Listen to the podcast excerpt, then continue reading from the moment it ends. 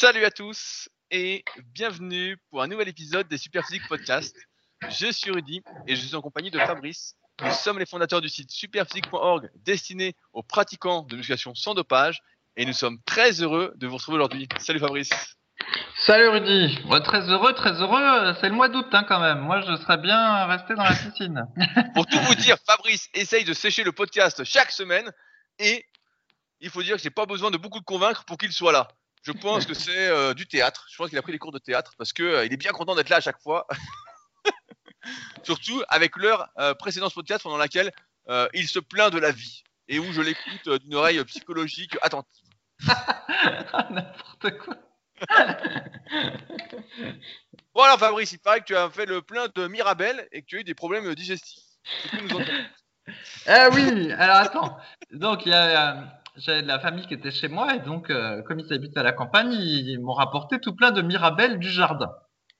Et donc, les mirabelles du jardin, ben, elles étaient très bonnes. Je les ai dévorées euh, en partie en quelques jours. Et en plus, ben, on voyait que c'était du jardin parce que tu sais, ça s'abîme très vite en fait, un fruit, euh, un fruit du jardin. Et donc, à la fin, ça a fini en espèce de Compote. en compote. Voilà, tout à fait. Tu les fais cuire. euh, tu ajoutes un tout petit peu de sucre. Du Hop, sucre Ah non, non, non, sans peu, sucre. Du muscovado. Faut mettre le muscovado. Et en fait, voilà, après tu fais tes crêpes vegan, hop, et puis tu, Ah. tu mets ça sur les crêpes vegan et tout est bien dans le meilleur des mondes. Et donc après, on n'en avait plus, ma famille s'en va, et donc euh, je vais faire les courses, et puis je passe au rayon fruits et légumes, et puis là, je voyais euh, des prunes jaunes qui venaient de France. Alors comme ça ressemble un peu aux mirabelles, je me dis, j'avais encore l'eau à la bouche des mirabelles que j'avais mangées les jours d'avant. Je dis, bon allez, j'en achète. Je sais plus combien c'était, 3 euros le kilo. Alors normalement, ça dépasse ma limite. Hein, J'aime pas mettre plus de 2,50 euros. Mais allez, je mets les 3 euros. Je vais chez moi et là, j'en mange une. Le truc, j'ai l'impression que c'était pas mûr. Donc euh, déjà, c'était un peu la douche froide par rapport à ce que j'avais goûté les jours, les jours euh, précédents. Et au final, bah, les jours s'écoulent. Et comme je suis pas très euh, motivé pour en manger parce que c'est pas très bon, bah, j'en mange qu'une ou deux par jour. Et en fait, ça doit faire euh, presque dix jours qu'elles sont euh, dans mon panier à, à fruits. Elles n'ont pas changé d'aspect, alors que ceux du jardin, au bout d'une journée, ils commençaient déjà à, à, à bouger en termes de couleur et tout ça. Et c'est toujours pas mûr. Et là, tu te dis quand même, ils nous bassinent avec. ils, ils les ont gelés ou quoi? Ah mais je sais pas, mais franchement, euh, euh, on nous bassine avec les 5 fruits et légumes par jour et, euh, et moi aussi j'essaye de mettre des légumes et des fruits dans l'alimentation. Et franchement, les, les pruneaux ça va, les bananes ça va, mais sérieux, les autres fruits, euh, j'en achète de moins bah, en moins parce que c'est toujours comme ça. Les poires. Les poires, ça va en ce moment? Ouais, bah ça, ça dépend. Alors des fois j'achète à la vie claire, donc c'est des trucs bio, mais même des fois quand c'est bio, c'est pas c'est pas super bon. Mais la vérité c'est que souvent en fait c'est pas c'est pas très bon. Sérieusement. hein. Ouais, c'est vrai. Hein. Même les Alors- euh, les tomates là, les tomates, c'est j'en achète plus du tout de ces machins-là. J'achète plus qu'une version, ça s'appelle tomates de Crimée. Elles sont toutes grosses puis noires, puis celles-là elles ont un petit peu de goût. Mais les autres c'est pas la peine en fait, c'est dur comme du bois. Et les fruits, ben de plus en plus c'est pareil. Hein. Puis que tu prennes France ou Espagne. euh, et donc, moralité, euh, je crie au scandale parce qu'on nous dit de manger des fruits et légumes, mais la vérité, c'est que c'est qu'en fait, ils sont pas bons, franchement. hein. Franchement, je sais pas quand ça date, si c'est de pire en pire chaque année, mais euh, c'est pas motivant. Tu vois, tu payes 3,50€, c'est pas bon. Et puis du coup, tu te dis, mais il y a, il y a quoi comme vitamine là-dedans? Le machin, il reste 10 jours sur ton, dans ton, dans ton truc, dans ta corbeille à fruits, et ça change pas d'a- d'aspect. Ça se trouve, ça fait euh, trois mois qu'ils sont en rayon, tu le sais même pas vu que ça pourrit pas. Mais fran- franchement, je me, je me demande, je pense que tous les, les auditeurs se posent la question est-ce que quand on devient vegan, on devient un fin gourmet à tel point qu'on peut plus manger euh, normalement? Est-ce que euh, tu peux nous en dire Non, non, mais ça, ça a rien à voir avec le véganisme. Déjà avant, petit à petit, à petit en fait, je m'étais mis à manger de moins en moins de fruits parce que j'ai trouvé de moins en moins bon. Mais après, peut-être qu'effectivement, je suis de plus en plus sensible euh, avec le temps, ou alors effectivement, c'est de moins en moins bon. Mais Ah, Je C'est ton sais pas. palais qui s'est développé. parce que moi, je peux te dire, je mange des pommes. Donc les pommes, toujours, pour moi, elles sont toujours bonnes. Les poires, en ce moment, ma copine achète ça, bah, c'est vachement bon. Le melon, le prix a augmenté, c'est 4 euros le kilo cette semaine. Alors aut- autant dire, en plus, elle adore le melon, putain, elle en bouffe, elle bouffe tout, euh, ça va vite. Oh putain, 4 euros le kilo. Mais sinon, pourquoi tu fais pas un potager? Je rappelle que j'ai mon potager et euh, je peux te dire que j'ai pas mal de tomates, pas mal de courgettes, un peu de fraises, etc. Euh, et ça va nickel. Hein. Là, je commence à avoir les carottes aussi. Et là, au moins, ça a du goût. Et c'est vrai que la différence entre, par exemple, des courgettes du jardin et des courgettes que tu dans le commerce, bah, ça n'a rien à voir. Quoi. Les courgettes dans le commerce, t'as l'impression que c'est de la flotte, t'as l'impression que ont injecté de l'eau dedans pour gonfler le poids. Et donc, tu les fais cuire, il n'y a plus rien. Là, des courgettes du jardin, oh putain, c'est euh, assez consistant, quoi. Hein. Là, euh, tu coupes pas une courgette, c'est pour la taille de courgette, mais tu coupes pas une courgette en entier, quoi. eh ben, peut-être que ce qui me manque, Rudy, c'est une femme comme la tienne qui ait fait le potager de A à Z pour qu'après, moi, je puisse en manger. mais après, tu fais pas le potager, toi. T'as du temps, hein. attends, oh. En plus, il paraît que maintenant, tu gardes deux chiens, donc... Euh... Attends. Eh ben, ouais, là, je, je, vis la vie. Je pense que euh, vivent la vie de les personnes qui ont des enfants. Parce que je garde deux gros chiens que je promène euh, des tas d'heures par jour et qui demandent plein d'entretien dans la maison. Et là, je me dis, oula, c'est comme si j'avais des enfants. Et effectivement, ceux qui ont des enfants, euh, ils ont bien du mérite à faire leur séance de muscu parce que ça en bouffe du temps. non, mais sinon, je voulais refaire un, point rapide. Euh, pour ceux qui ne connaissent pas, je vais faire l'introduction un peu en avance. Comme j'ai dit en introduction, on est les fondateurs du site superphysique.org, euh, à partir duquel on a développé en fait tout un écosystème destiné à aider tous les pratiquants qui souhaitent prendre soin de leur santé à progresser, à prendre du muscle, à prendre de la force, à perdre du gras. Et à partir de là, donc, on a développé notamment notre gamme de compléments alimentaires. Actuellement, au moment où vous écoutez ce podcast-là, la boutique est fermée encore une dizaine de jours parce que Loïc, alias Street, est en vacances, comme chaque euh, été, comme chaque euh, première quinzaine du mois d'août, mais sur lesquels on propose normalement des compléments destinés à améliorer la santé euh, de qualité pharmaceutique. On a également les forums Superphysique, qui sont les plus vieux forums du web, une application qui reprend en, partie notre méthodologie SP Training, disponible sur le Play Store et sur iOS. On a le club Superphysique, auquel Fabrice a participé l'année prochaine pour défendre l'honneur des véganes et nous prouver qu'ils ne régressent pas grâce au véganisme. Donc c'est clubsuperphysique.org. Euh, et on a euh, également dans la vraie vie le Super Physique Gym sur Annecy et euh, la Villa Super Physique. D'ailleurs, d'ici la fin du podcast, normalement, mon prochain invité devrait arriver à la Villa Super Physique et c'est Métaux 2 que je cite souvent et qui est présent sur les forums Super Physique qui vient passer une semaine à la Villa Super Physique. S'il y en a qui sont intéressés, bah, n'hésitez pas à m'écrire, sachant que tout le mois d'août est complet. septembre, j'aurai peut-être un peu de place, mais c'est pas sûr. Euh, j'attends des confirmations. Sinon, il bah, faudra attendre octobre. Donc, en, attendant, n'hésitez pas à me contacter. Et c'est là où je voulais en venir. On a également nos sites respectifs, musculation-alter.fr pour Fabrice, sur lequel il propose son livre, qui vient d'ailleurs de passer des 100 commentaires sur Amazon. Et je voulais, en lire un qui m'a fait sourire. Euh, donc, c'est un commentaire de Nathan qui dit Musculation avec Alter est un véritable guide permettant d'aborder la musculation avec méthodologie, sans négliger des aspects essentiels que sont l'échauffement, les étirements ou la nutrition. Pas de méthode miraculeuse ici, mais tout ce qu'il faut pour mettre en place une progression sur le moyen et long terme à force de discipline et de persévérance. Au-delà de ce contenu technique riche, on ressent toute l'expérience et l'engagement de l'auteur, passionné par la musculation et pratiquant depuis 25 ans. Compagnon de route de Rudy Koya. ça me plaît ça. Compagnon de route. Il se fait plus discret et est en quelque sorte l'homme de l'ombre de Superphysique, œuvrant avec son comparse pour diffuser les valeurs saines de la culture physique. Fabrice, tu es désormais mon compagnon de route. Euh, ouais, ouais, bah, des fois je reçois aussi des mails un peu du même acabit, mais en fait on a l'impression que les gens euh, achètent le livre parce qu'ils m'ont entendu en podcast avec toi, mais en se disant bon bah allez on, l'entend en podcast on va l'acheter. Et après une fois qu'ils l'ont lu ils disent ah merde le livre était bien en fait on s'y attendait pas. Parce qu'en fait comme tu es tellement en train de me chambrer euh, pendant les podcasts et que moi-même euh, je suis assez client de l'autodérision ben en fait les, les gens se rendent pas compte que le livre est bien euh, seulement après l'avoir lu puis après ils sont tout étonnés. Et donc je conclus en disant que j'ai également mon propre site rudicoya.com sur lequel je propose du coaching à distance des livres et formations, et notamment mon nouveau livre en précommande, le guide de la prise de masse au naturel, qui est la suite de mon premier livre, le guide de la musculation naturelle, qui en est à 238 commentaires sur Amazon et la note de 5 étoiles sur 5. Et je voulais d'ailleurs en profiter parce que j'ai sorti une vidéo dimanche dernier pour euh, lancer les précommandes et j'ai eu un nombre incroyable de précommandes. Je m'attendais vraiment pas à ça. Et euh, bah, j'ai dû commander euh, un sacré paquet d'enveloppes que je viens de recevoir et que j'ai pas encore monté parce que il y a trop de colis d'enveloppes. Mais euh, et donc les précommandes vont continuer tout le mois d'août. Euh, donc vous avez euh, tout le mois d'août pour précommander le livre et avoir des goodies en cadeau. Après le mois d'août, il n'y aura plus de goodies en cadeau, mais vous pourrez toujours commander le livre qui me fait extrêmement plaisir parce que ce coup-ci j'ai pu dire tout ce que je voulais. j'ai pas eu à devoir condenser ce que je voulais raconter, etc. Là, c'est vraiment une œuvre 100% artisanale Et malgré tout, comme vous le verrez, une qualité exceptionnelle aujourd'hui avec des imprimeurs professionnels. On peut vraiment concurrencer les livres qu'on trouve dans le commerce.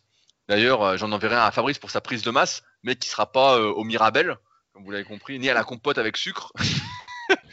mais voilà, merci à tous. Et voilà, ceux que ça intéresse, c'est directement sur rudicoya.com. C'est tout en bas, il y a un lien qui vous explique ce qu'est le livre euh, en vidéo et je vous montre le sommaire, tout. Et voilà. Voilà ce qu'on fait en gros avec Superphysique. Euh, et sinon, et eh ben dans ces podcasts, en général, on répond aux questions que vous posez sur les forums, qui sont donc les plus vieux forums du web. Euh, et bah, aujourd'hui, on a quand même pas mal, pas mal de questions. je voulais commencer par une question pour faire plaisir à Fabrice. Je sais qu'il a pas mal d'anecdotes à raconter après qu'on a, dont on a discuté avant. Je voulais commencer par cette question-là. Euh, je ne sais pas si tu l'as vu, c'est une question de Niette. Bonjour, si je poste aujourd'hui, c'est pour demander l'avis des connaisseurs sur ce forum à propos de ce que je pense être une asymétrie un peu particulière. Pour donner un minimum de contexte, j'ai fait de la musculation sérieusement depuis au moins 7 mois l'année dernière, mais j'ai dû arrêter en raison de problèmes de santé. Récemment, je suis retourné à l'entraînement parce que je ne voulais pas me voir grossir au milieu de la crise du corona. Mais après un mois environ, j'ai remarqué que mon pectoral droit à droite sur la photo avait l'air assez bizarre, surtout comparé à l'autre. Je tiens tout de même à préciser que je suis au courant que le déséquilibre musculaire est commun chez les débutants, comme moi, mais après avoir lu pas mal sur ce sujet, sur ce forum, je me suis dit que ça valait la peine de poster car mon problème plus problématique, assez particulier.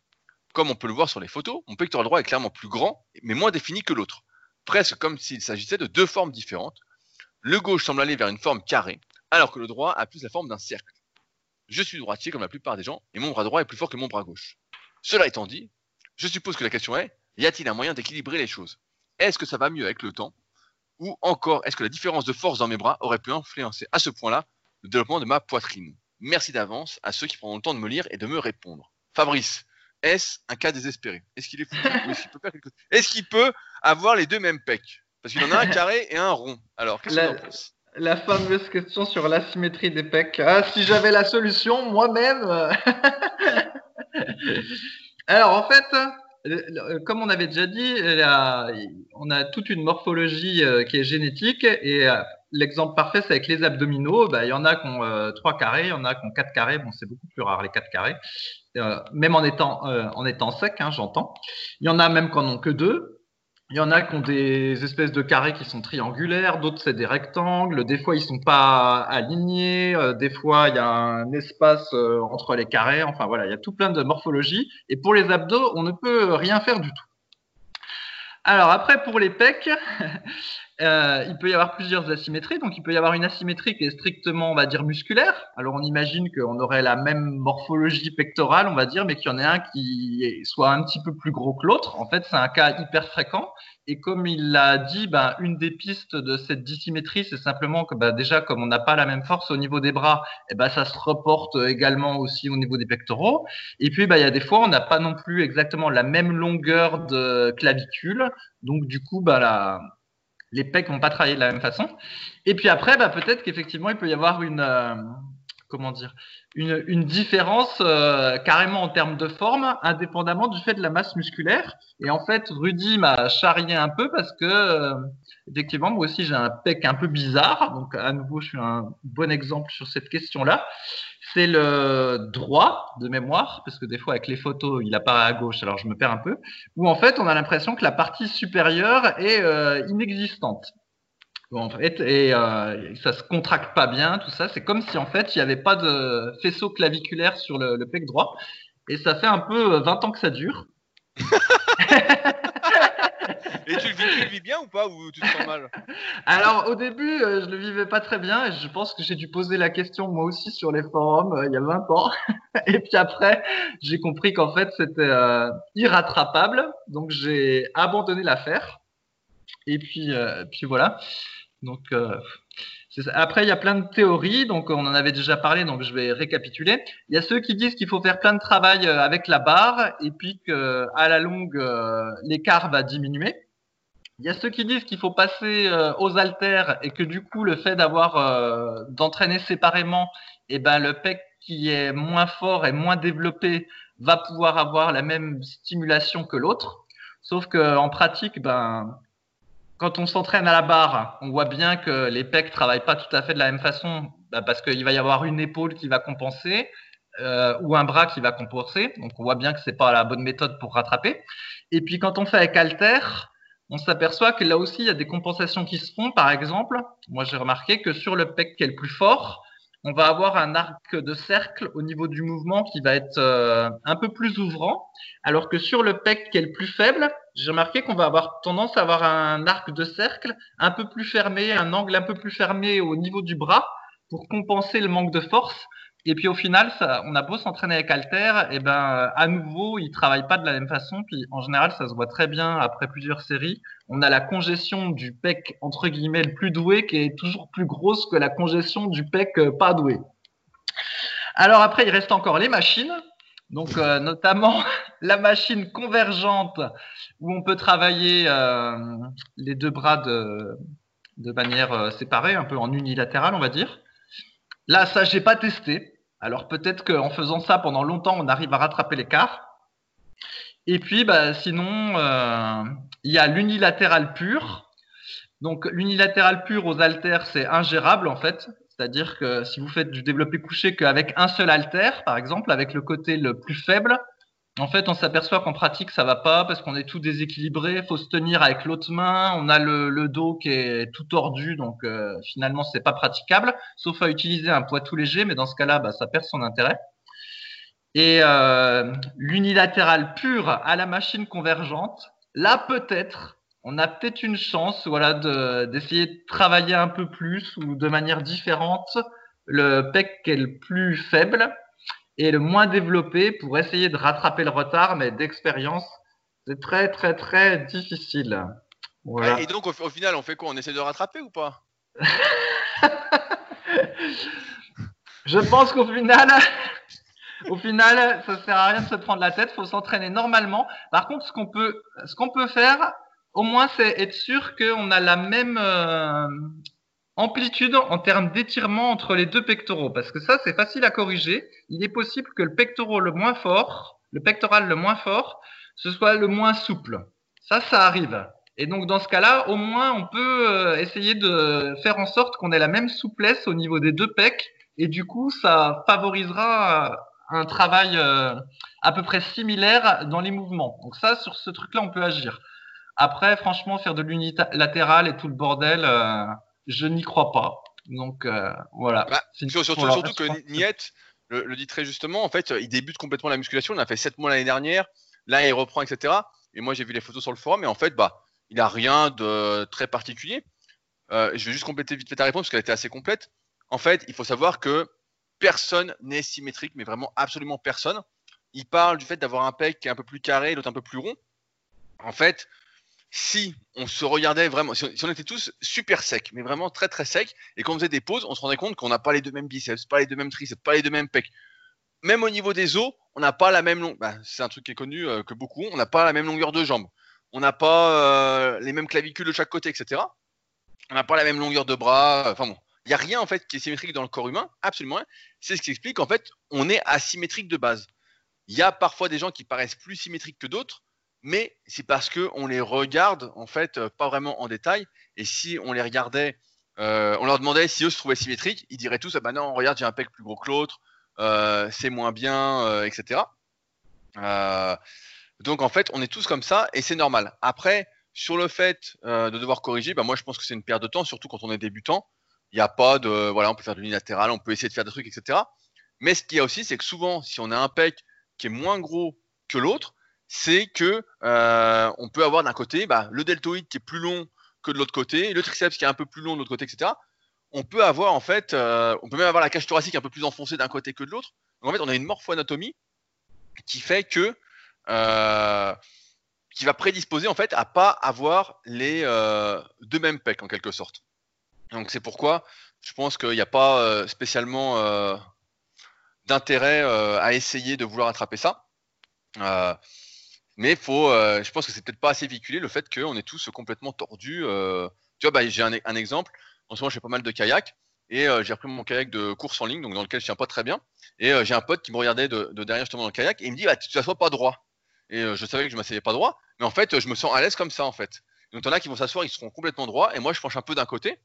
Tout à fait au milieu du siège, et c'est comme ça en fait. Tu peux essayer de corriger, de te dire ah faut que tu te mettes droit, mais sauf que si je me mets droit, bah, je suis encore plus instable et je me casse la gueule. Donc euh... donc si t'es tordu, comme tout le monde en fait, faut essayer de vivre euh, en étant tordu. Voilà, t'es un type tordu, on est tous tordus, donc vis euh, en étant euh, tordu. Voilà. Ce que j'ai à Non, bah après, après c'est sûr que ce qui est frustrant, c'est que encore s'il y avait une dissymétrie, puis qu'on s'entraîne et au moins les deux progressent au même niveau, puis la dissymétrie non. se maintient. Mais Ah en bah plus, c'est que parfois on a l'impression que le côté qui était déjà fort, il progresse plus vite que l'autre. Et là, on se dit merde, bah alors au bout de 10 ans de muscu, je vais avoir un pec euh, gauche droit énorme et l'autre il va rester tout petit. et c'est vrai que ça, ça, ça par contre, ça fait un petit peu plus flipper, mais bon. Non, mais c'est Ça, sûr. Après, après, on en a déjà parlé. En fait, le truc, c'est que euh, alors, il y a déjà cette histoire de morphoanatomie, donc des mêmes muscles qui vont participer à un mouvement. Et c'est vrai que par exemple, si on prend tout dans les épaules quand on fait les pecs, euh, entre guillemets, bah, les épaules vont grossir, grossir, grossir, et euh, les pecs euh, vont moins grossir. Voilà. Et il y a la même chose qui se passe quand on n'est pas fait, comme là on parle des pecs, on n'est pas fait pour les pecs, c'est souvent on n'est pas fait pour les pecs et on prend surtout du bas des pecs et de l'extérieur des pecs. Et on se retrouve avec pas de milieu des pecs, entre guillemets, pas de haut de pecs, etc. Et euh, on a l'impression que plus on continue à faire les pecs, etc., et plus ça fait le bas et l'extérieur, quoi. Mais en fait, euh, ouais, ouais, en fait, dès qu'on a pris d'une, dès qu'une partie d'un muscle a pris l'ascendant, ou qu'un muscle agoniste, donc qui participe au même mouvement, a pris l'ascendant, c'est très, très, très compliqué de euh, rééquilibrer la chose. Après, on peut, en fonction de sa morphoanatomie, trouver des alternatives pour les pecs, notamment en réduisant l'amplitude de travail, comme j'en parle dans la formation super pectoraux. Euh, mais on est toujours tributaire de sa nature. Si on est fait pour les triceps et avoir des épaules énormes, voilà, bah, les pecs, euh, ça va être la merde. Si on est fait pour avoir, après j'ai vu des photos de Niet, encore une fois, les deux pecs, il y a que lui ou presque qui voit une différence. Moi, je vois une différence parce que j'ai l'habitude de faire des analyses morpho-anatomiques. Notamment en ce moment, je fais pas mal de coaching premium au Super Physique Gym. Mais euh, sinon, ça se voit pas. On voit pas qu'il a un pec plus gros que l'autre. Tout va bien. Mais c'est vrai moi que j'ai vu aussi. Ouais, mais parce que t'as l'habitude aussi, ça fait 20 ans que tu regardes, euh, tu mates des mecs euh, à moitié cul nu. euh. mais, mais- mais voilà, c'est- ça le truc. Sinon, tu vois pas. Tu vois pas. C'est comme si moi, je fais une photo, personne ne voit. Moi, je vois que j'ai un pec plus gros que l'autre, je vois que j'ai un bras qui est plus gros que l'autre, etc. La plupart des gens ne voient rien en fait. Et c'est souvent, voilà, c'est plus un truc psychologique. Et pour ça, tout à l'heure, je disais à Fabrice comment lui le vit. Mais en fait, euh, on vit pas torse nu, quoi, en fait. Donc, euh, tu vis, t'es en t-shirt, t'as été en débardeur à la rigueur, etc ça se voit même pas quoi. Ça, tu vois la forme globale et euh... ouais, faut pas trop se prendre la tête avec ça. Surtout que l'unilatéral, comme a dit Fabrice, après c'est un entraînement qu'on trouve. On avait fait un podcast spécial sur le sujet. C'est un entraînement qui est quand même beaucoup moins ludique, qui est, euh... pour moi, c'est un entraînement. Surtout si on fait des pegs en unilatéral, etc., qui est un peu euh, obsessionnel et ça, dérive un peu de ce que nous on recommande en fait, qui est plus dans une optique euh, santé aussi bien physique que psychologique aussi quoi. Ne pas se prendre la tête. euh, avec des détails qui sont j'ai un pec euh, qui a pas la même forme que l'autre quoi. Les insertions varient donc c'est normal hein. C'est normal. On est tous tordus. Voilà, et puis après, on pourrait se dire, bon ben, justement, pour éviter qu'il y ait quelque chose qui prenne l'ascendant sur les autres, autant traiter le problème entre, le plus rapidement possible, et donc, y compris débutants, euh, essayer de corriger dès le début les, les points faibles pour éviter d'avoir l'ascendant. Mais en fait, quand on fait ça, qu'on fait une spécialisation dès le début, bah, ce qui se passe, c'est qu'en fait, on prend de rien du tout. Donc, euh, du coup, c'est pas la bonne solution. Donc, finalement, on est un petit peu condamné euh, de par sa morphologie, à avoir des, points forts et des points, des points faibles qui, se développent euh, euh, avec le temps et sur lequel il est difficile d'agir à quelques exceptions près. Voilà. Et, et su- et surtout, bah, c'est à ça qu'on reconnaît aussi un, mec doué, c'est quelqu'un qui prend un peu de partout sans avoir véritablement de points faibles. Et quand tu prends plus d'un endroit qu'un d'un autre, bah, moi j'avais expliqué dans le tome 1 de la méthode super physique, justement, il y, y a des personnes justement qui prennent des fois tout dans les cuisses. Et euh, je pense que c'est comme si on avait un potentiel un peu euh, déterminé de construction de masse musculaire. Et une fois qu'on l'a euh, exploité, bah, en fait, c'est foutu. Et donc, tu as des gens, ils sont faits pour les cuisses. Ils font les cuisses à fond, à fond, à fond, comme le reste. Et en fait, ils chopent des cuisses énormes. Et t'as l'impression que le haut se développe pas, quoi. Tu sais, tu dis, merde, putain, le mec prend pas, pourtant il fait ce qu'il faut, nanana. Et c'est comme ça, en fait, il y a des choses pour lesquelles t'es doué. Donc, dans ce cas-là, bah, pour cette personne-là, ce serait de moins faire les cuisses. Mais même en les faisant moins, bah, elle prendrait quand même un petit peu, en fait. Elle prendrait quand même. En fait, quand t'es doué pour un truc, c'est euh, hyper dur de limiter euh, le, problème, quoi. En fait, euh, j'avais catégorisé plein de trucs comme ça. Pareil, Là, j'ai fait une analyse morpho cette semaine de quelqu'un qui est fait pour les bras et les cuisses. Donc, j'appelle ça un, type à membre, quoi. Il a les bras, les cuisses, et on voit le torse, un torse rikiki, quoi. Bah, il peut faire tout ce qu'il veut. ça va être compliqué. ça va être compliqué d'avoir un gros torse, quoi. Et ouais, tout ça pour dire que c'est difficile de lutter contre la nature. Et euh, les plus doués, bah voilà, ont tout. Et je sais, euh, la vie est injuste, mais c'est comme ça. euh. Il y en a qui mangent des paquets de gâteaux et qui sont champions olympiques. Et puis d'autres qui font tout bien et puis qui seront champions de leur quartier avec de la chance. Mais tu sais ce qui m'a complètement, comment dire, avant, avant je me disais arrête de te plaindre de ta génétique. voilà, il y a des gens qui naissent en Syrie ou je sais pas où, qui naissent, handicapés, machin. Donc toi déjà, si tu si tu te plains alors que tu peux t'entraîner, euh, c'est n'importe quoi. Euh, c'est une plainte qui n'a pas lieu d'être. Et euh, donc j'avais déjà bien intégré ça et maintenant toutes ces histoires d'asymétrie, etc. Bon bah je m'en foutais puis j'en faisais plus une, une fixation. Mais en plus, depuis que je regarde un petit peu de match MMA et que je vois les types sur le ring, et franchement il y en a qui sont pourris, hein, mais vraiment. euh, Ah, si vous regardez un peu, il y en a qui sont pourris de chez pourris. Et alors celui que j'aime bien suiter parce que lui c'est flagrant, c'est euh, Nathan Diaz qui est dans le top 10 de sa catégorie. Le mec, tu le vois, tu as l'impression de voir un adolescent. hein. Il a, il a, il est lordosé, il a les épaules en avant. euh, je sais même pas s'il fait des pompes tellement il a pas de muscles hein, quand tu le vois. Et après, après, tu le vois sur le ring. Par contre, euh, sur le ring, tout le monde en a peur. Et euh, encore l'UFC de la semaine dernière. Alors, je crois que c'était le match final où il y a un, un type qui était sur le ring. euh, J'ai oublié son nom. C'était le numéro 9 de sa catégorie. Il avait le pect- pectus, euh, la poitrine enfoncée là. Voilà, que Rudy retient bien le nom. Il avait les, hum, comment dire, les côtes flottantes qui ressortaient euh, vachement. Mais cela dit, il y a beaucoup de gens en MMA qui ont les côtes flottantes qui ressortent, qui ressortent vachement. Je me demande si c'est pas à force de se prendre des coups dessus. Mais ils ont carrément des boules en dessous des côtes flottantes. Enfin bref, le type euh, horrible. Mais n'empêche que voilà, il est dans le top 10, euh, il est dans le top 10 MMA. Et puis voilà. Donc là, je me suis dit, ah bah finalement, moi, j'ai la génétique, elle est pas si mal. Parce que même là, en MMA, il y en a qui ont une génétique pire que la mienne. En tout cas, sur le plan physique. Parce que lui, ça a pas l'air de trop le gêner. Et c'est ça, en fait, qui est un peu rageant. C'est que la génétique pour la muscu, eh ben, c'est pas nécessairement la génétique pour les autres sports. Et c'est là que c'est les boules. Par exemple, quelqu'un qui a les mollets euh, super longs et naturellement les mollets bien développés, pour la muscu, c'est génial. Mais pour aller courir ou faire du saut de haie ou quelque chose comme ça, je suis pas sûr qu'avoir les, mollets longs et gros, ce soit un atout. Et de la même façon, en muscu, c'est mieux d'avoir des petits membres, d'avoir le profil dinosaure, comme dit Rudy. Mais sauf que quand on regarde en MMA, en fait, les, les meilleurs, souvent, ils ont, ils ont plutôt le profil sauterelle, avec des grands bras. Et donc, c'est assez rigolo de voir que les meilleurs en MMA, en fait, c'est ceux qui ont une mauvaise génétique pour la muscu. Eh oui, Donc, vrai, finalement- fait. Ouais. faut, être long, faut de la longe, c'est comme au basket. À un moment dans le bouquin Le Gène du sport, il racontait qu'il recrutait au basket. À un moment, il y avait une mesure, donc j'ai plus tout en tête, hein. certains me corrigeront s'ils l'ont lu il y a pas longtemps. Il mesurait l'envergure des- des gars et il disait celui qui a la plus grande envergure, on le veut quoi. Il disait parce que le mec, on va lui apprendre et puis quand il va mettre tendre les bras, il va attraper les ballons quoi. En fait, il va bloquer à fond, etc. Et c'est sûr que après, je sais pas si c'est rageant, mais en fait, faut l'intégrer que la vie est injuste et que euh, en fait, euh, tu fais pour toi et, et voilà. hein. c'est sûr que des fois, comme je disais. on en parlait, tu vois des types qui bouffent des paquets de gâteaux, etc. Et puis eux, ça va. Toi, tu bouffes un paquet de gâteaux, t'es couché au sol, quoi. Donc, euh, bon, ça fait longtemps que j'ai pas mangé de paquet de gâteaux. hein. Je crois que ça va faire. euh, je sais pas, euh, sais pas si. Allez, peut-être 15 ans avec de la chance, mais.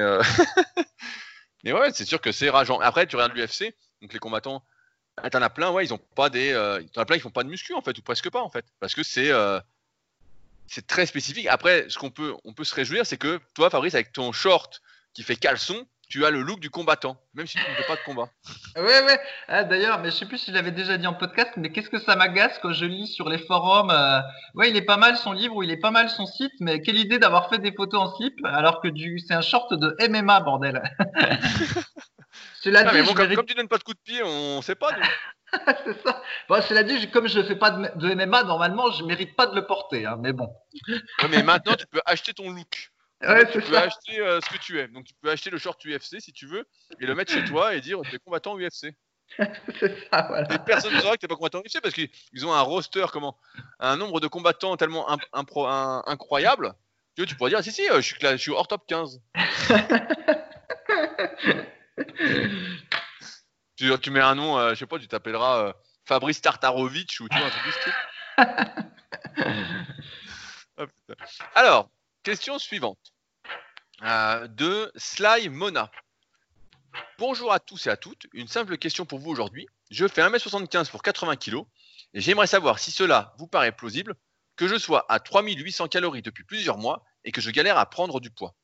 Je reste plutôt sec et sur la balance, cela monte très doucement. Je suis certes très actif, mais cela me paraît énorme. J'essaye de vous mettre des photos plus tard, photos qui ne sont pas arrivées sur le topic. Fabrice, est-ce que c'est normal? 3800 calories de ne pas grossir quand on fait taille plus 5 Est-ce que ça te paraît euh, improbable?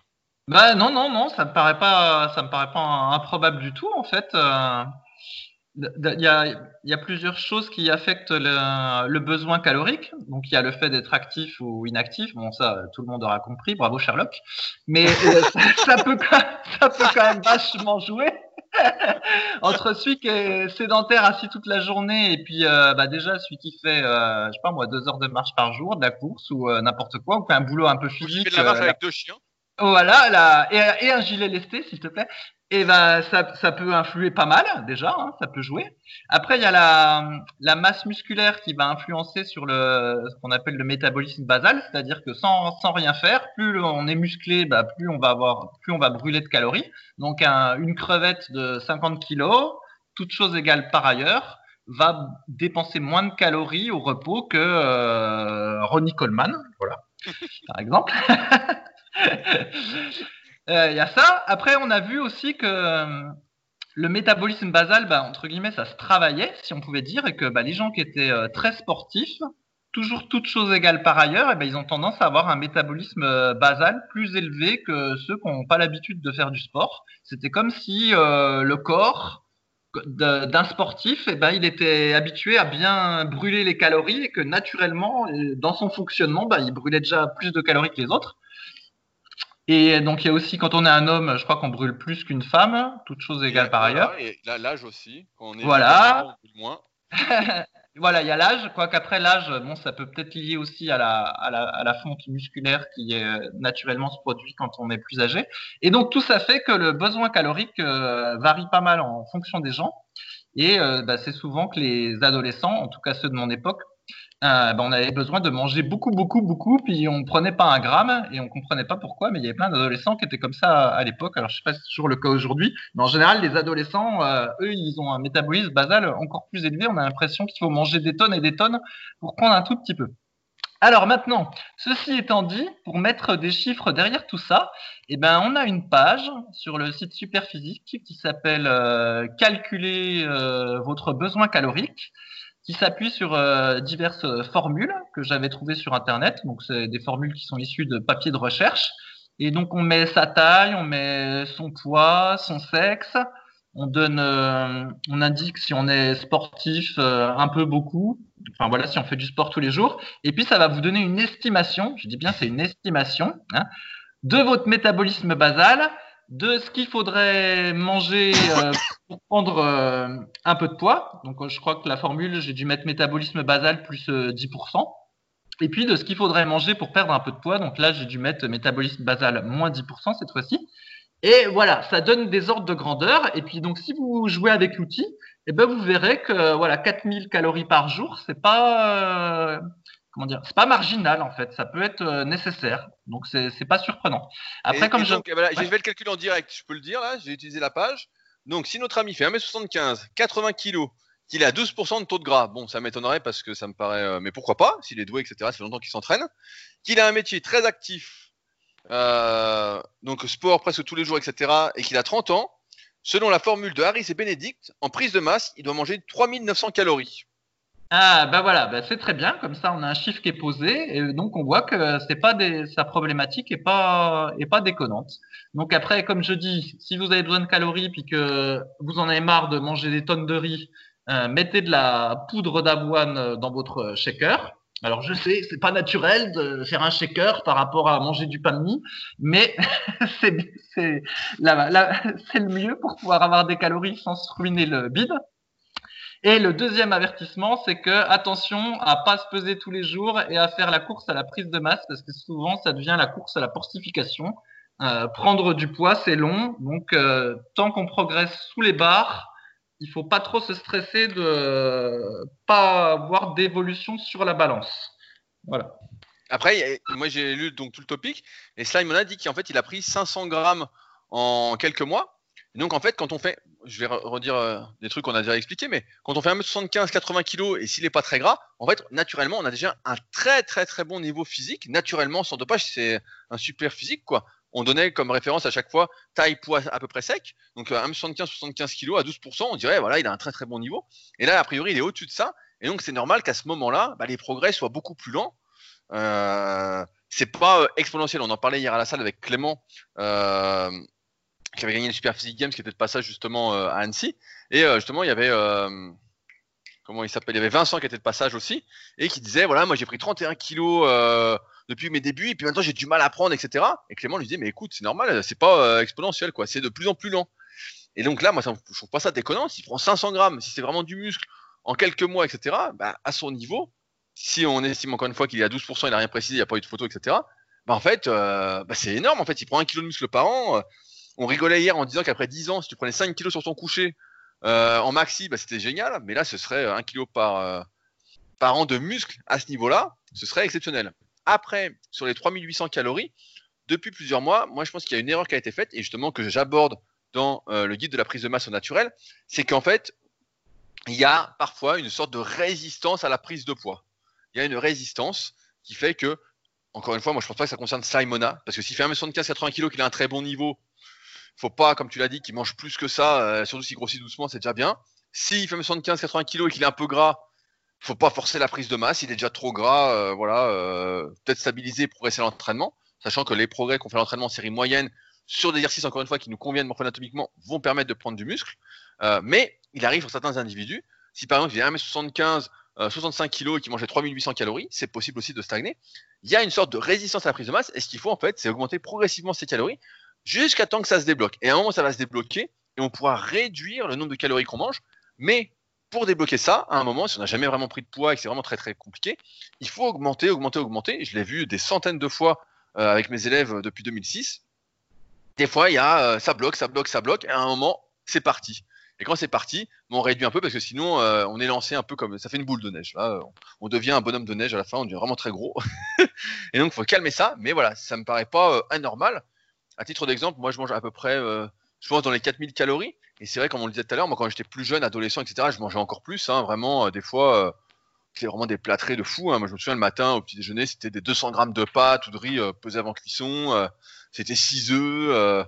des fois, on même un peu de fromage. Vraiment des plats comme ça, quoi, tout, tout le temps. Donc maintenant, avec le temps, moins, parce que j'ai moins d'objectifs aussi en termes de muscu et en termes de prise de masse. Mais moi, ça me paraît pas déconnant ce qu'il dit, surtout s'il est très actif.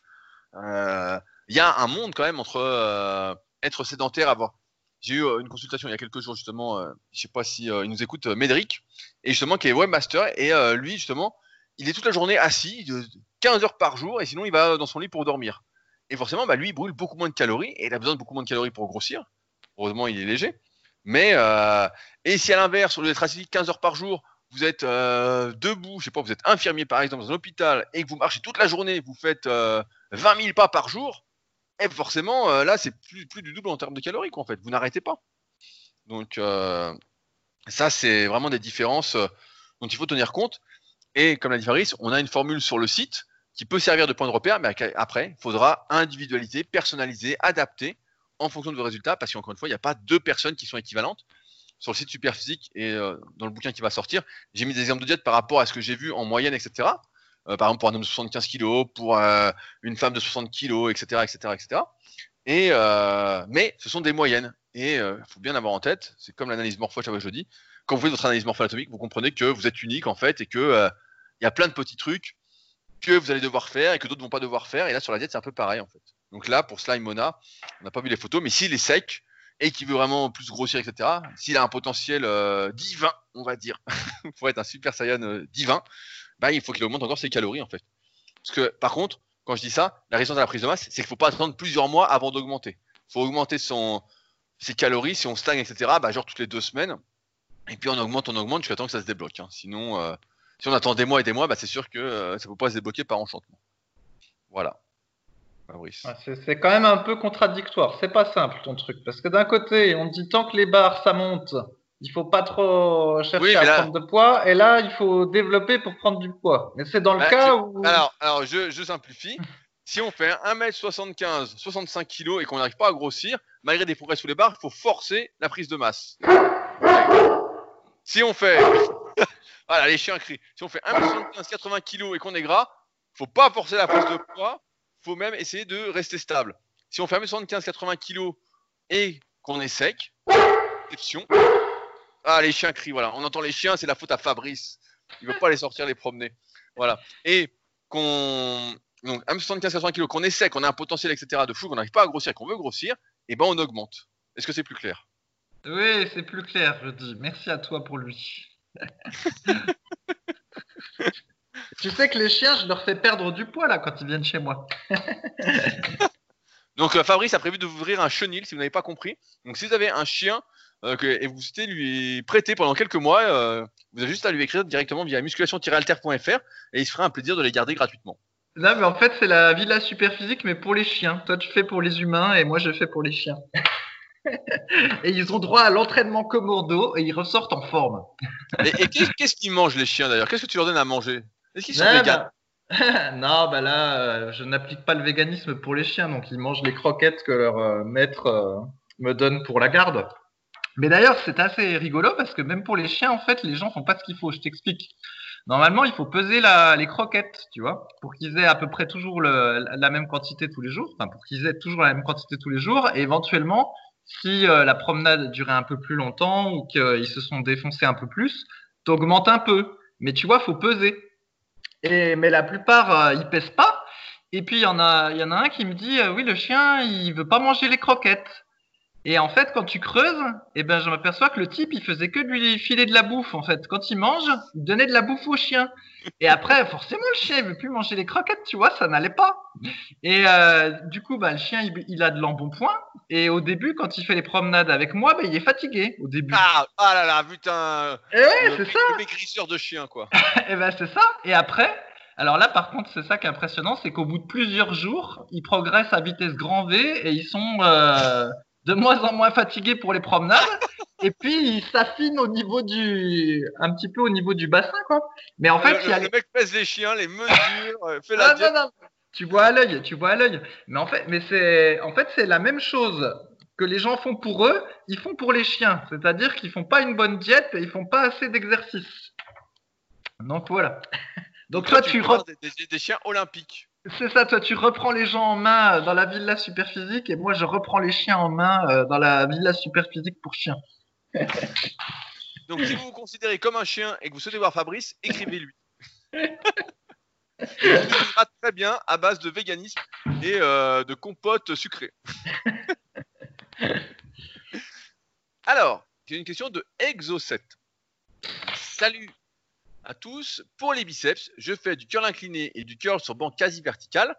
Depuis peu, j'ai intégré du curl sur poulie haute pour privilégier le brachial. Sauf que, vu ta photo sur les exercices biceps, la position de ton par rapport au bras est très proche d'un curl biceps sur poulie haute.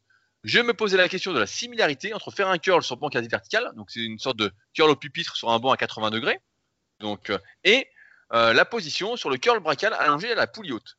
Étant donné que je fais les deux actuellement, y a-t-il un doublon? Fabrice, est-ce que c'est Ah bah.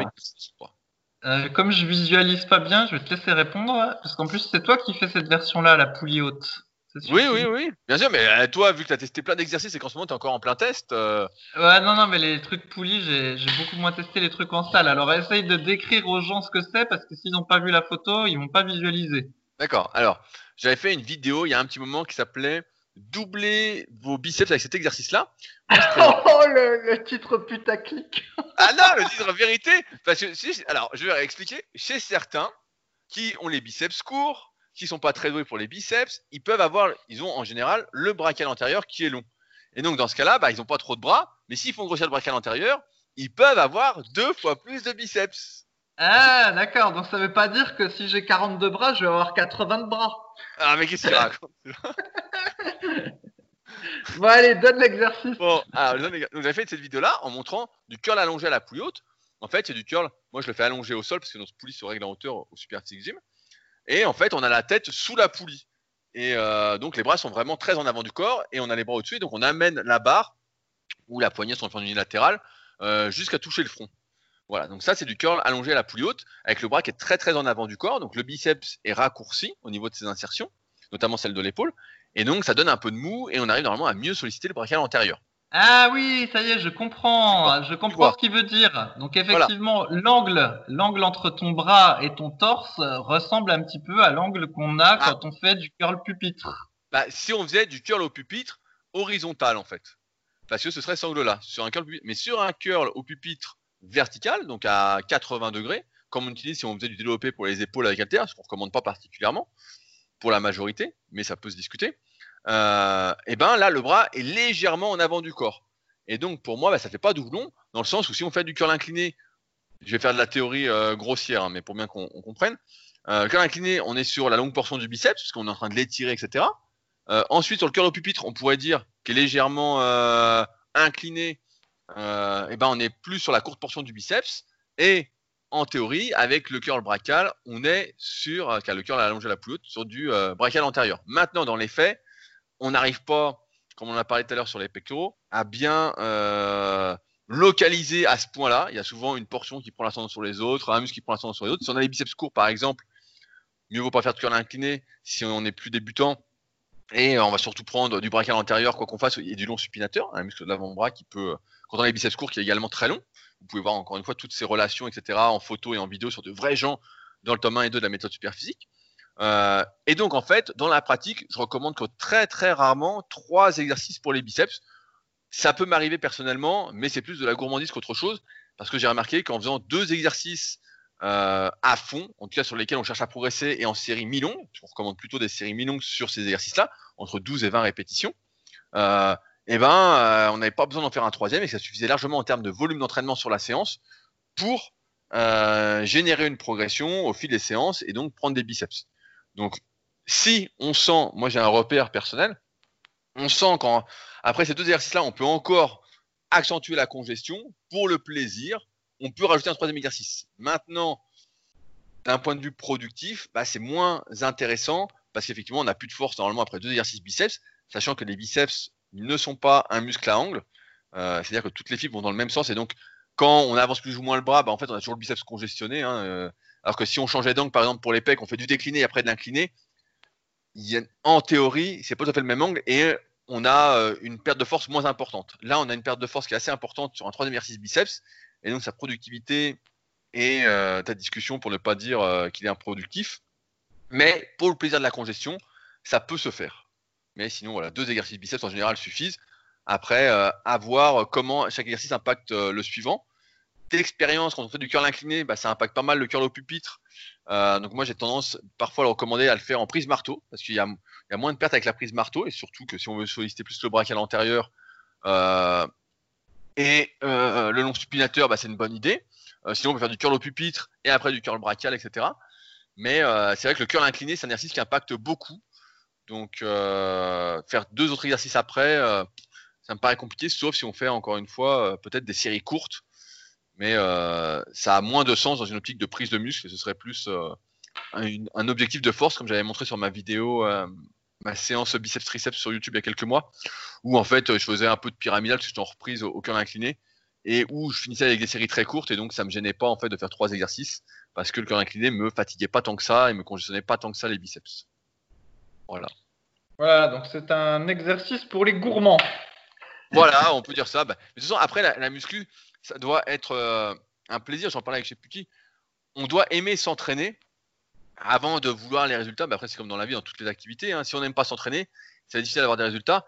Et souvent, on a tendance, quand on aime vraiment s'entraîner, surtout avec les années, euh, à en faire trop. quoi. On est là, on veut en rajouter, on veut rajouter tant que ça gonfle, tant qu'il y a du jus, etc. On y va. Et souvent, bah, c'est pas la meilleure des façons de progresser, surtout si euh, vous débutez ou que ça fait, vous êtes semi-débutant, comme je dis, ça fait un an ou deux que vous entraînez, etc euh, ou par intermittence, vous entraînez trois fois par semaine, etc. Il mieux vaut la bonne dose d'essayer d'être gourmand parce que euh, à un moment, euh, on sent qu'on a été trop gourmand, quoi. on sent que euh, ça va plus. Comme par exemple, bah, cet hiver, je mangeais bien. Il faisait froid, il y avait le confinement, tout ça, etc. Donc, je mangeais bien, j'avais un jus de fou à la salle, donc je pouvais faire plein d'exos, etc. Et puis là, bah, je fais du kayak, etc. Il fait beau, j'en profite. Et donc, j'ai moins de jus à la salle pour faire autant d'exos, donc j'en fais un peu moins. Donc, faut aussi, mais ça, après, c'est des trucs qu'on apprend au fil du temps, à force de s'entraîner. On arrive à décrypter un petit peu les, signaux. Ça me rappelle une, euh, une interview de Tom Platz qui avait eu euh, un, bout d'interview de Tom Platz dans un guide pratique du bodybuilding de Jean Texier. Je sais pas si c'est pas le tome 5 ou le tome 3 de mémoire. Et où justement Tom Platz, il disait Moi, j'ai rapidement eu de la chance parce que j'ai rapidement su décrypter les signaux que mon corps m'envoyait. Et donc, j'y allais pas à quand je m'entraînais. Bon, on peut en discuter cette citation-là, mais elle m'avait pas mal marqué. Parce que c'est un peu ça, à un moment avec l'expérience, tu sais euh, si tu peux rajouter un exo, si ça va être productif ou pas. Mais quand tu n'as pas encore cette expérience-là, bah, mieux vaut euh, suivre en quelque sorte les bases qu'on dispense un peu chaque semaine, qui vont euh, aider à faire gagner du temps et à mieux progresser. Voilà. Ouais, alors justement, Rudy, je rebondis sur ton kayak. Voilà, je t'ai lancé une piste extrait, Fabrice. Depuis tout à l'heure, je te lance des perches, mais tu ne les saisis pas. Je suis outré de ton manque de clairvoyance. Ah, bah attends, faut le temps que je mouline. Tu sais, 25 ans de muscu, ça laisse des traces. Hein. Alors. tu sais, comme ça, on finit par avoir un muscle à la place du cerveau. Donc, je cite une phrase que tu as écrite sur euh, un forum caché tu mets avec le temps, avec ce temps. Ah oui, c'est pas avec le temps, c'est avec ce temps. Et eh oui, avec ce, bah oui, bah évidemment, c'est avec ce soleil magnifique. Euh. Je préfère faire du kayak. Alors après, je supprime une petite partie de la citation. Je suis passé à la, fin. Devoir ne rien faire et manger à fond pour la muscu, je préfère faire du sport et être plus sportif. Et donc, j'ai trouvé que cette phrase-là enfonçait définitivement le mythe qu'on avait du mythe du guerrier qui fait de la muscu. Donc, en fait, la muscu, tu te rends compte que finalement, c'est pas être sportif quand on fait de la muscu. Non, mais alors, en fait, le problème, c'est quand tu fais de la muscu, moi, je peux rappeler mes euh, meilleures performances, car mes plus belles années muscu quand j'étais vraiment à fond, à fond, donc c'est 2012, 2013. Euh, vraiment, j'étais à fond et tout. En fait, tu ne vis que pour la muscu. Et l'entraînement de muscu, quand tu veux progresser à fond, tu es à fond, etc., bah, tu prends des longs temps de récupération, tu fais une série toutes les 3, 4, 5 minutes. Des fois, quand ça passe pas, tu prends même 5 minutes, etc. Et tu as peur en plus de faire d'autres activités à côté parce que tu dis putain, je vais être crevé le lendemain, je vais être mort, putain, faut que je sois en forme pour ma séance, etc. Tout est rythmé pour. Euh... Ah, il y a le chien qui gueule. Par, par la séance de muscu. Et en plus, tu es obligé de beaucoup manger euh, à fond. Et donc, quand tu manges beaucoup, pour ceux qui l'ont jamais fait, etc., et c'est un truc que je donc je, parlerai aussi dans le bouquin, euh, tu manges vraiment au-dessus de tes besoins, et donc ça te rend amorphe. Tu es toujours en digestion, tu dors à fond, tu es tout le temps fatigué, sauf à la salle. Et c'est vrai que moi, chaque été, ça me fait un peu ça. Il fait beau, je me remets au kayak. Euh, parce que l'hiver, bah, euh, je suis un peu, j'aime pas trop le froid, donc je fais de la machine à, à pagayer, un ergomètre que j'ai, de la marque Kayak Pro. J'ai déjà mis en story pour ceux qui me suivent sur Instagram. Et quand je reprends, je me dis putain, mais je dis c'est le paradis. Je suis tout seul au milieu de l'eau, ou presque, où on est deux trois copains. Euh, ça fuse. Enfin, c'est vraiment le, régal. Et à chaque fois, bah, c'est le dilemme, c'est euh, bah, la muscu c'est bien, mais euh, comme j'en parlais aussi avec Clément, etc. Euh, c'était hier, hier, au moment où on fait ce podcast-là. C'est vrai qu'au bout d'un moment, bah, quand as fait presque 20 ans que tu t'entraînes, tu as plus cette envie de te dépouiller à fond pour la muscu, de tout sacrifier à côté pour prendre, en plus à mon niveau, je vais prendre quoi? Si je prends un demi centimètre de bras par an en me dépouillant à fond, c'est un miracle quoi. Et est-ce que ça un intérêt?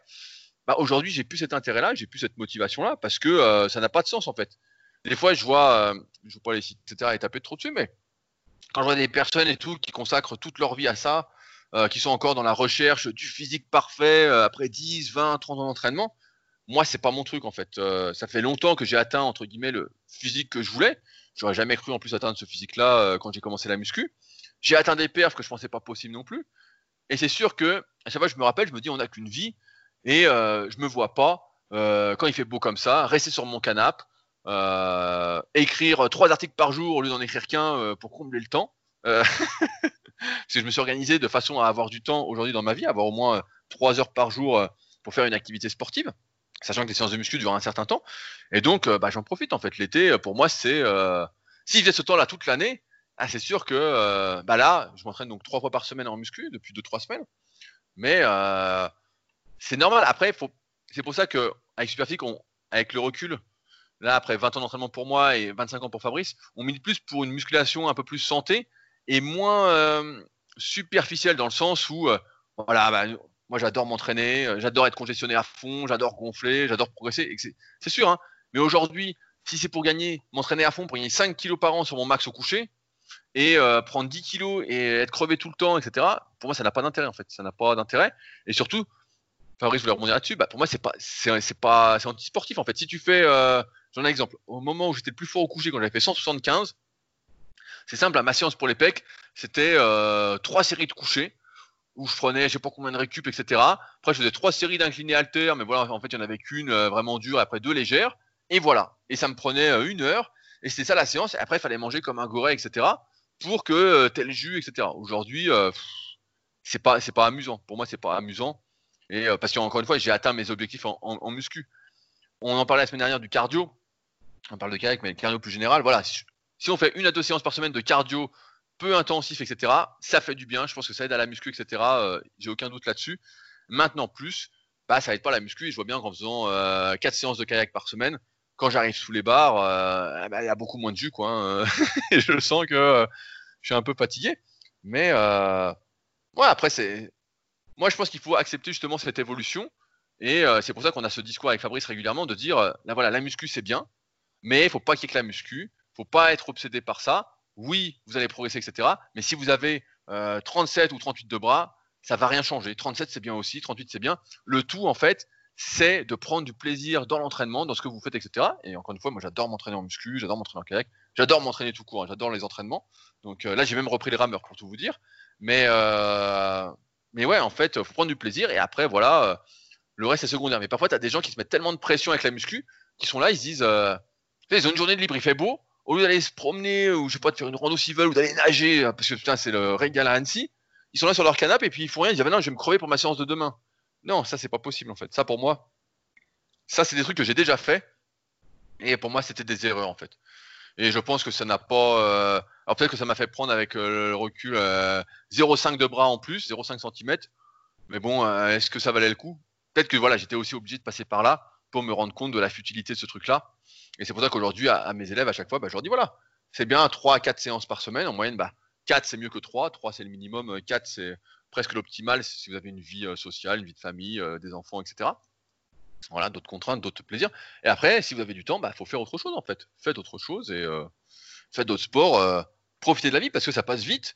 Et vous voulez pas vous retrouver à 50 ans ou à 60 ans en vous disant j'ai fait tout ça, pour euh, être le plus beau euh, physiquement possible. Euh, on parlait tout à l'heure des pecs, de la symétrie. voilà, je comprends que ça puisse gêner quand on est jeune, qu'on débute, etc. Mais sinon, tout ça, c'est des conneries en fait. En fait, tout le monde s'en fout. Vous avez un pec plus gros que l'autre, d'un millimètre ou de deux millimètres. c'est futile en fait. Voilà. Hmm. Ah, Rudy, tu n'as plus le spirit pour la muscu. Si, mais quand je m'entraîne, je suis content. Mais j'ai pas. D'une part, j'ai pas envie de me niquer parce que j'en vois plein qui se niquent, hein, qui se blessent. Là, j'ai vu Clément justement euh, hier, j'en parle beaucoup, mais qui était blessé. Et je me dis merde, moi, si je suis blessé, en fait, euh, tu vois, tu peux plus rien faire. En fait, tu te niques une épaule ou un truc, t'es dégoûté. Donc, est-ce que c'est un intérêt que euh, je me nique une épaule, que je monte à 140, 150 au décliné en série, puis après, je sais que ça va me niquer, c'est sûr. Faut pas être devant ou tu faire du soulevé de terre. À... Un coup, j'ai refait du soulevé de terre sur moi, on en avait parlé. J'étais remonté jusqu'à 3 x 10 à 180. Donc c'était un petit objectif que je m'étais fixé. Et après, euh, coup sur coup, je vois deux de mes élèves euh, qui ont mal au dos. Et je les vois, et puis euh, putain, salement quoi. Et pourtant, ils avaient rien fait de spécial, hein, vraiment. J'essaie d'être précautionné et tout avec eux, quoi.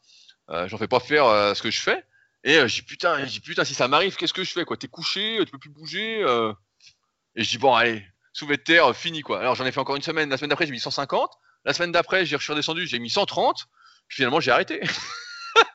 Et je me suis dit, ah non, mais ça sert à rien. Pourquoi me niquer pour euh, après être handicapé euh, alors que bon voilà encore une fois j'ai atteint mes objectifs en muscu depuis bien longtemps. Et même si encore une fois il y a le club super tout ça qui m'amuse etc cette année bah ce qui a aussi aidé c'est qu'il n'y a pas eu de saison à cause euh, du Covid.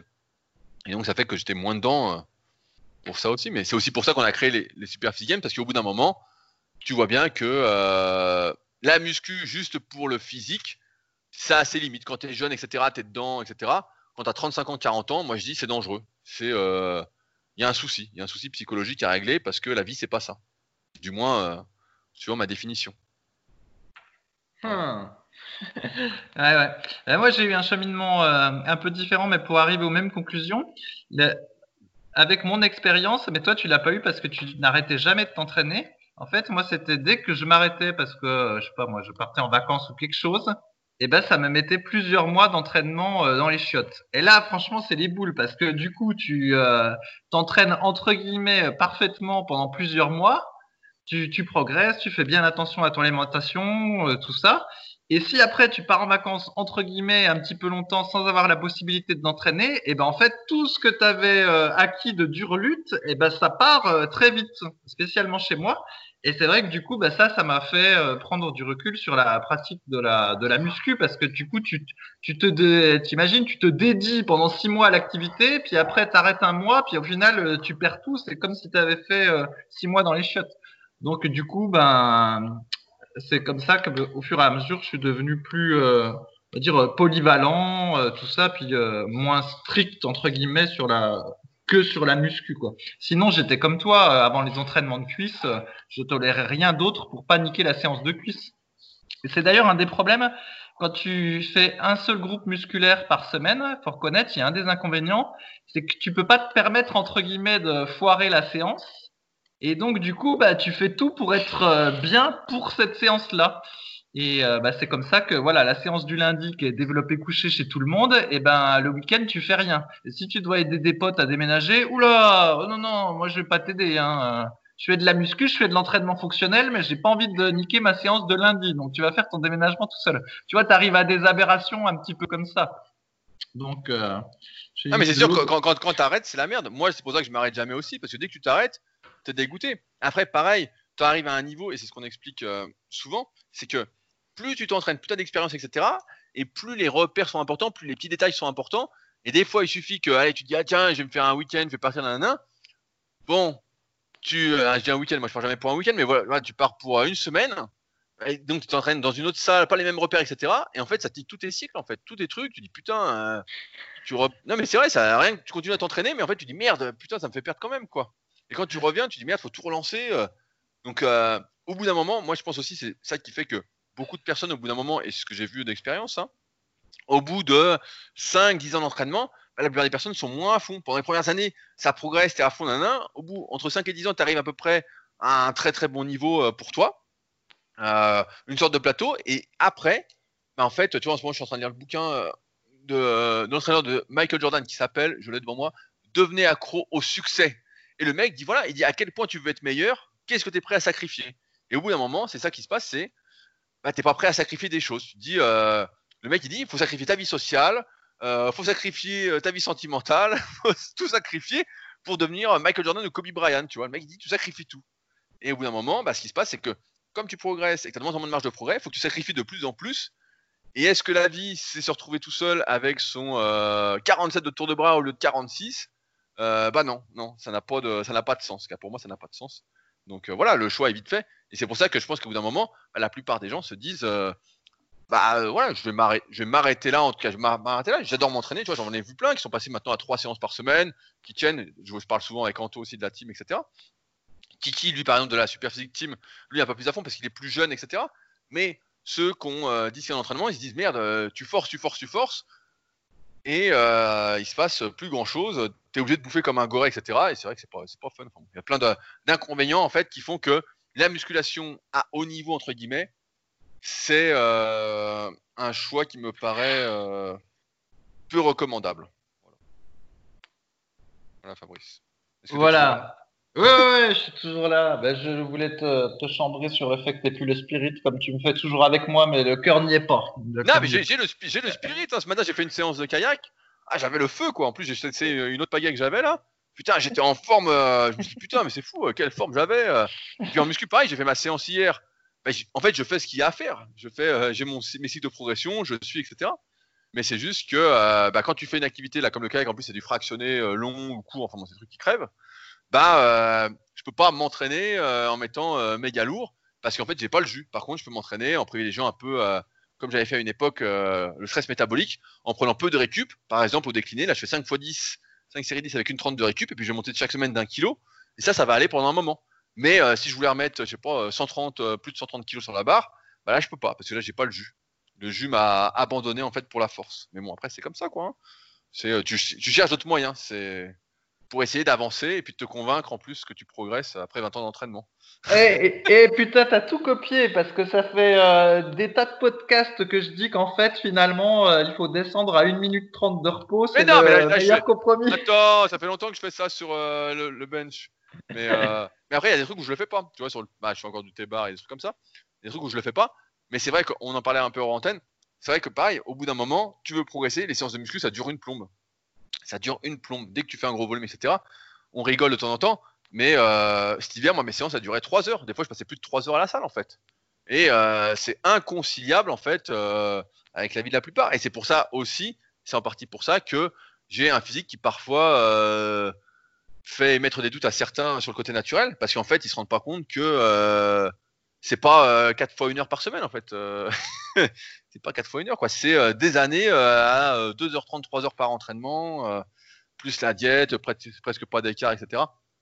Donc, ouais, et c'est sûr que c'est ingérable avec une vie normale. Moi, ça fait longtemps que je vis du net, etc. coaching à distance, etc. Et je me suis organisé pour justement travailler. je suis très organisé pour ceux qui suivent Leadercast, mon autre podcast. Mais euh, sinon, c'est ingérable en fait. Et c'est sûr que des fois, c'est chiant de dire ah, putain, 3 heures de la journée. Euh, tu dis putain. euh, Et surtout, voilà. euh, bon, après, nous, on a une bonne ambiance à la salle. on est entre nous, etc. On rigole. voilà, c'est cool. Mais quand ça te bouffe 3 heures de la journée, tu dis putain, 3 heures et puis tu vois pas le temps passer en plus. Hein. Ça va se méga vite quoi. Je dis merde, 3 heures. Putain, il est déjà euh, 13 heures. Ah, c'est c'est comme ce podcast. Tiens, déjà une heure. 1h06. Et ouais, 1h06, et bah donc on va s'arrêter là d'ailleurs. Euh, Il y a Métaux 2 qui m'attend sur la terrasse, il est en train de bronzer comme une frite. Donc euh, j'ai vu qu'il était tout blanc. Alors il doit pas prendre beaucoup le soleil. Donc euh, peut-être aurons-nous des questions de Métaux 2 pour le- la semaine prochaine. Je rappelle comme d'habitude que si vous avez des questions, bah, n'hésitez pas à utiliser les forums super physiques. On essaye d'y répondre de la meilleure des façons dans ces podcasts sur les questions qui nous interpellent et à l'écrit sur les forums tous les jours. Euh, si vous souhaitez encourager le podcast à se développer, etc., n'hésitez pas à laisser des commentaires sur les applications de podcast, sur l'application podcast d'Apple. Par exemple, on a 420 commentaires, note de 5 étoiles sur 5. Ça me ferait plaisir de voir 421 ou 422. N'hésitez pas à laisser des commentaires sur nos livres sur Amazon, musculation avec, musculation avec Alter pour Fabrice et guide musculation naturelle pour le mien. Euh, N'hésitez pas également à précommander mon livre si vous souhaitez vos petits goodies euh, qui vont aller avec le livre, le guide de la prise de masse au naturel. Et puis voilà, enfin bon, n'hésitez pas. Euh, comme vous voyez, c'est dans la bonne humeur et c'est avec plaisir parce que euh, il y en a encore un qui a le spirit ici, c'est moi. Comme vous l'avez bien compris, euh, je n'ai pas encore adopté deux chiens à promener trois heures par jour, donc je peux encore m'entraîner. et, et bah sur ce, on se retrouve la semaine prochaine pour un nouvel épisode. Salut à tous. Salut.